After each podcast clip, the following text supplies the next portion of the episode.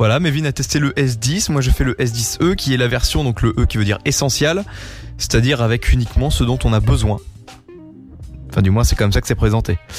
On commence directement avec le design et l'ergonomie. Euh, donc avec la gamme des S10, hein, Samsung a décidé de se lancer le défi de faire un écran avec un trou et en borderless puisque sur le S10e, la dalle prend 85% de la surface de l'écran. Paris réussi, on s'y fait très bien et One UI, donc One UI hein, pour les, intimes, donc qui est l'OS de Samsung basé sur Android, est très bien adapté également. Nous avons donc un écran de 5,8 pouces, mais on se rend pas compte en fait qu'il est aussi grand. Comme le téléphone n'a quasiment aucune bordure, on a une impression de jouer en fait. Enfin, c'est un jouet. Il fait seulement 150 grammes euh, et puis il est vraiment adapté aux petites mains. Ensuite, donc, on retrouve un dos en verre qui permet d'attraper toutes les traces de doigts. Hein, euh, et ce fameux dos en verre accueille aussi le logo Samsung ainsi que deux capteurs photo. On en reparlera juste après. Le téléphone est équipé d'USB-C. Bonne nouvelle. Et en même temps, ça devient, euh, ça devient la norme. Ainsi qu'une prise jack. Oui, ils l'ont gardé. Concernant le capteur d'empreinte, à vrai dire, j'ai cherché un bon bout de temps. J'ai essayé de le chercher derrière, puis sous l'écran. Mais il s'avère qu'il est sur le côté, ce qui est assez pratique finalement, sauf pour les gauchers. Quand on veut l'éteindre écran éteint, bah on peut pas sans que ça déverrouille le téléphone puisque le capteur d'empreinte est situé sur le bouton on-off. Ensuite, on a une fonction de reconnaissance faciale. Il, utilise uniquement l'appareil photo frontal, mais Vin l'a dit tout à l'heure avec le, le, S10, enfin le vrai. Euh, mais n'a pas de capteur 3D comme pourrait le faire Apple ou Huawei qui sont aussi des technologies imparfaites.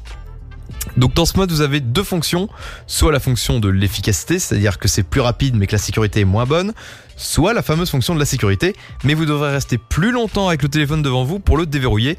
Notons que même dans l'obscurité, la reconnaissance faciale fonctionne bien et le capteur photo est tout bonnement excellent.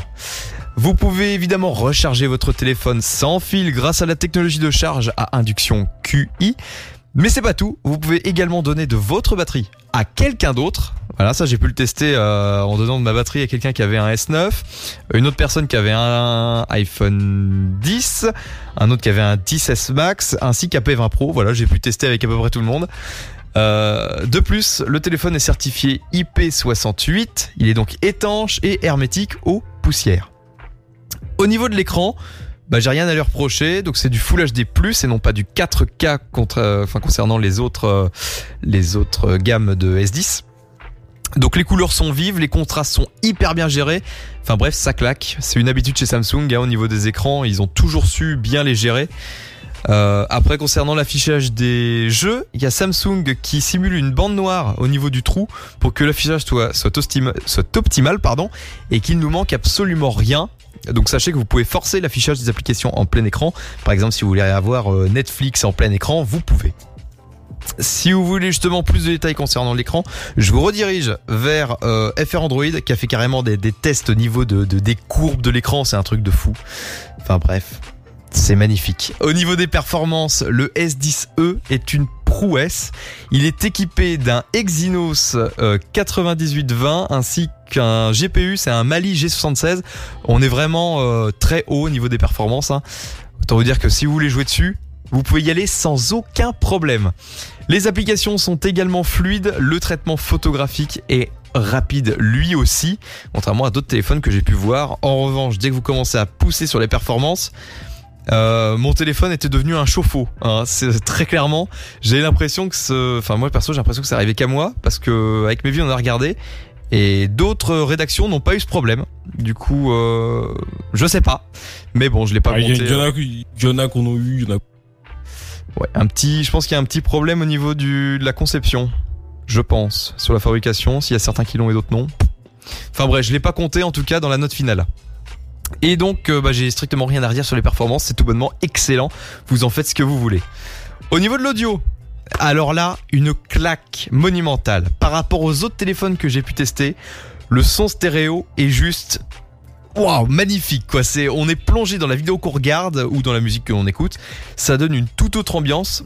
Alors on a le Dolby, Atmos qui est présent dans le téléphone, mais j'ai bien l'impression que c'est plus commercial qu'autre chose. J'ai remarqué que très peu de différence, juste une toute petite augmentation du son, et comme un espèce de compresseur qui s'appliquait. Et même si on le pose au milieu d'une pièce, j'ai pas vu de, de différence euh, flagrante. On a également une prise de jack qui est très qualitative. J'ai eu aucune faiblesse à noter, aucun grésillement, aucune perturbation dans le son, strictement rien. Euh, ensuite, au niveau de la photo, Mévin en a parlé, on est très bon dans ce domaine. On a uniquement deux capteurs photo euh, et non pas trois. Il nous manque le téléobjectif. Euh, donc on a un capteur grand angle de 16 mégapixels et un ultra grand angle de 12 mégapixels. On peut filmer en 4K 60 fps. Ça, c'est assez rare pour le noter. Dans l'obscurité, les photos sont très bonnes et dans le jour aussi, évidemment. Euh, et même pour la caméra frontale, on peut filmer en 4K et on a des photos d'obscurité qui sont magnifiques. Donc euh, le capteur frontal qui est de 10 mégapixels. Je rappelle très rapidement que les mégapixels ne veulent rien dire. On peut très bien avoir un capteur 48 mégapixels et un traitement derrière qui est affreux. Euh, la photo sera affreuse elle aussi. Euh, à noter, dans l'application photo, on a un mode nourriture pour mettre en avant le plat avec des couleurs particulières avec une luminosité qui met aussi bien en avant le plat. Euh, il y a également une fonction Instagram dans l'application photo qui optimise le tout pour avoir une qualité parfaite dans euh, l'application de ce réseau social.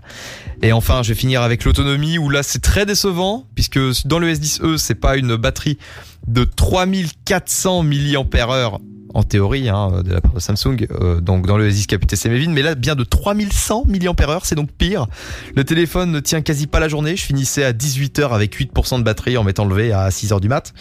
Donc euh, c'est compliqué. Euh, heureusement le mode dark de One UI est là pour nous aider donc en tout, de mon côté, ça me fait une note de 9,5 sur 10 avec en design ergonomie 10, écran 10, performance 10, audio 10, photo 10 et autonomie 7. Ça a été vraiment le point le plus décevant de ce téléphone.